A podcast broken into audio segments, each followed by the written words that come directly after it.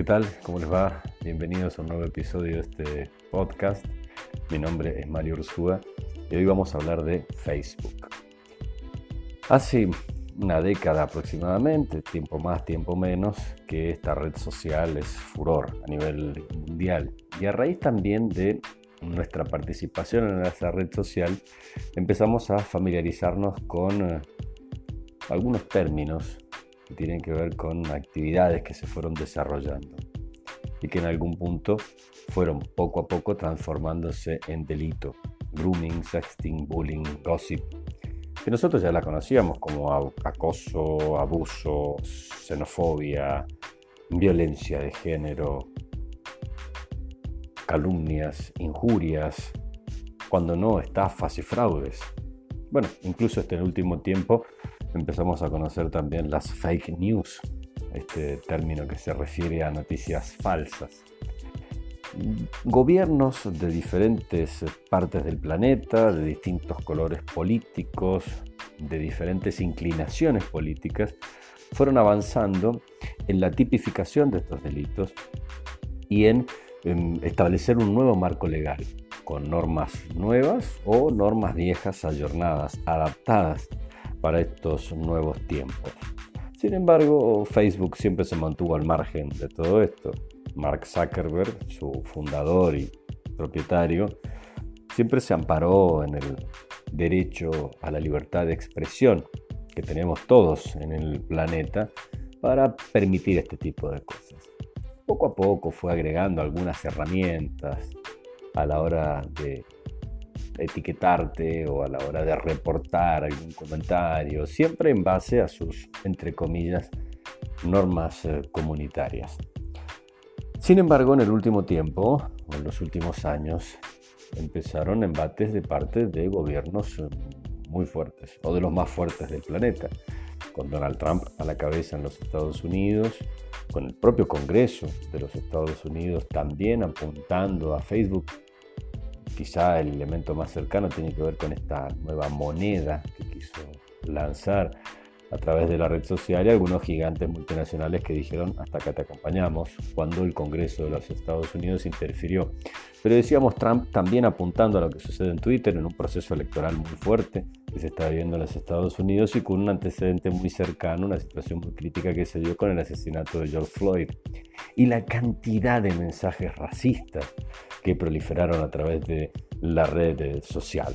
Así todo, parecía que Zuckerberg seguía saliendo bien parado y que no tenía mayores problemas. En los últimos días se conoció que Alemania le volvió a asestar otro golpe a esta red social por abusar de su dominio al recopilar datos. Recordemos que en las anteriores elecciones en los Estados Unidos, hace ya algunos años, cuando Donald Trump llegó a ser presidente, se acusó a Facebook de manipular información y aportar datos y de todo eso salió indemne, no solo la red social, sino también Zuckerberg, el CEO de la compañía. Ahora es el alto tribunal alemán que obliga a la compañía a dejar de recopilar automáticamente y sin un acuerdo previo específico los datos personales de usuarios de aplicaciones como WhatsApp o Instagram. Recordemos que la nueva estrategia de Facebook eh, es agrupar todas las redes sociales que son de su propiedad e entrelazar, entrelazar o combinar la información que en cada una de ellas se maneja. No existe ninguna duda sobre la posición dominante de Facebook en el sector de las redes sociales, así como sobre la utilización que hace de esa posición dominante, explica el Tribunal Federal Alemán en su fallo, que confirma un dictamen del año pasado de la Autoridad Nacional de Libre Competencia. Facebook no da ninguna posibilidad de elegir, justificó el presidente del tribunal, Peter Meyer-Beck, según recoge la agencia de noticias internacional Reuters. Ante todo este escenario, Facebook comenzará a etiquetar publicaciones que violen reglas, incluidas las de Trump. Días atrás, eh, Zuckerberg dio a conocer un compromiso de la compañía para hacer frente a la desinformación relacionada con las elecciones en los Estados Unidos, quizás haciéndole un guiño al gobierno estadounidense. Anunció el viernes que etiquetará todas las publicaciones de interés periodístico realizadas por políticos que vayan en contra de sus reglas, incluidas las del presidente Donald Trump. El director general de la red social, Mark Zuckerberg, se había negado a tomar medidas contra las publicaciones de Trump que insinuaban que la votación por correo conduciría a un fraude electoral, con el argumento de que el público merecía escuchar declaraciones sin filtro de los líderes políticos. Twitter, por el contrario, colocó una etiqueta de verificación de datos sobre dichas publicaciones para no tener mayores problemas o inconvenientes con el gobierno de los Estados Unidos. Las políticas que estamos implementando hoy están diseñadas para atender la realidad de los desafíos que nuestro país enfrenta y cómo se muestran en nuestra comunidad, escribió Zuckerberg en su propia cuenta de Facebook. Sin embargo, hay un elemento muy fuerte que se ha dado en los últimos días y que tiene que ver con la cuestión económica. Quizá aquí es donde se pueda llegar a torcer el brazo de Facebook. Aquí es donde nos vamos a encontrar con el jaque a Facebook, quizá con un punto de quiebre, para de una vez por todas dejar atrás esta pseudo anarquía que se da en la red social. La riqueza del empresario norteamericano se redujo ahora en 7.200 millones de dólares, a causa de que muchas empresas y agencias internacionales dejaran de publicitar en Facebook.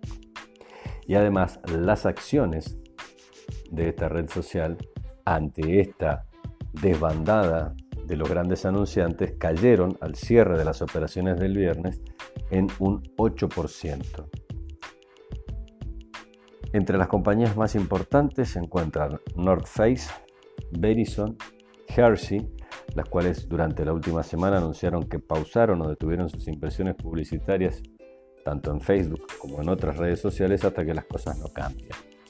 A esto se sumó también Unilever, marca que en días pasados indicó que, dado su compromiso de responsabilidad y la atmósfera polarizada en los Estados Unidos, ha decidido que desde ahora y al menos hasta fin de año no publicará publicidad de marca en las plataformas de suministro de noticias de redes sociales, Facebook, Instagram y Twitter ya que continuar publicitando en estas plataformas en este momento no agregaría valor a las personas y la sociedad.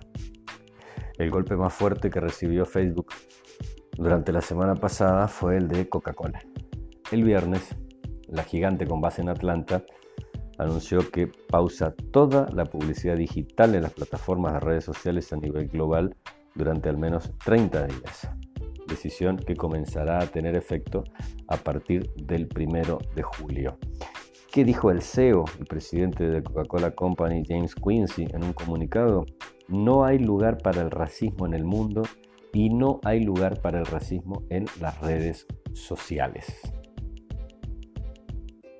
De acuerdo con el último reporte financiero de Facebook, durante el primer trimestre del año su negocio tuvo una ganancia de 5 mil millones de dólares, lo que se traduce en un alza del 18% en comparación con el mismo periodo anterior. No obstante, registró una caída significativa en sus ingresos publicitarios a fines de marzo por la crisis del coronavirus.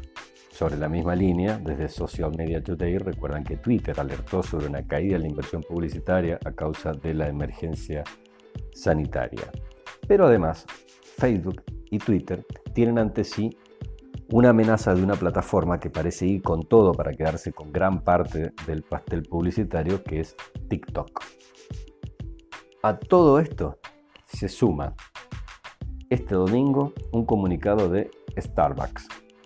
La empresa es el sexto mayor anunciante o era el sexto mayor anunciante de la red social, porque este domingo anunció la suspensión de todas sus publicidades por fallas en la regulación de los mensajes de odio y detección de fake news en Facebook.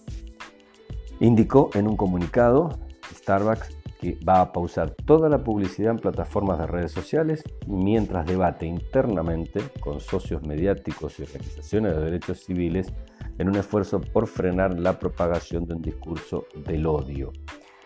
Creemos en unir a las comunidades, tanto en persona como online, y nos posicionamos contra el odio. Creemos que se debe hacer más para crear comunidades abiertas e inclusivas, y creemos que los líderes empresariales y los legisladores necesitan unirse para hacer un cambio real.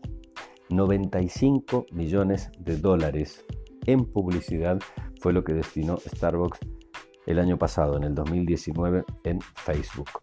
Por lo que la red social ingresó una cifra notablemente superior gracias a este negocio el año pasado de 70 mil millones de dólares. Masa monetaria que ahora se ve en peligro. Starbucks, Coca-Cola, Unilever, Levis, Eddie Bauer, The North Face, Patagonia, Rey, Verizon son solo algunas de las compañías que ya dijeron nos bajamos. Facebook ya perdió 56 mil millones de dólares de su valor de mercado luego de estas decisiones empresariales.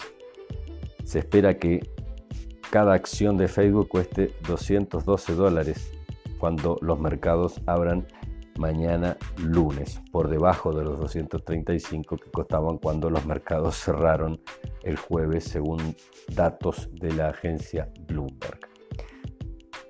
Insisto, ¿será este el jaque a Facebook? ¿Será este el momento en que las cosas cambien? ¿Tiene que ver con Facebook y sus regulaciones, el ambiente tóxico que se vive en esa red social? ¿O somos los usuarios los que hacemos eso? los que transformamos a Facebook en lo que muchos dicen hoy una cloaca donde se vierte lo tóxico de nuestra sociedad. Nos encontramos en otro episodio. Pensemos.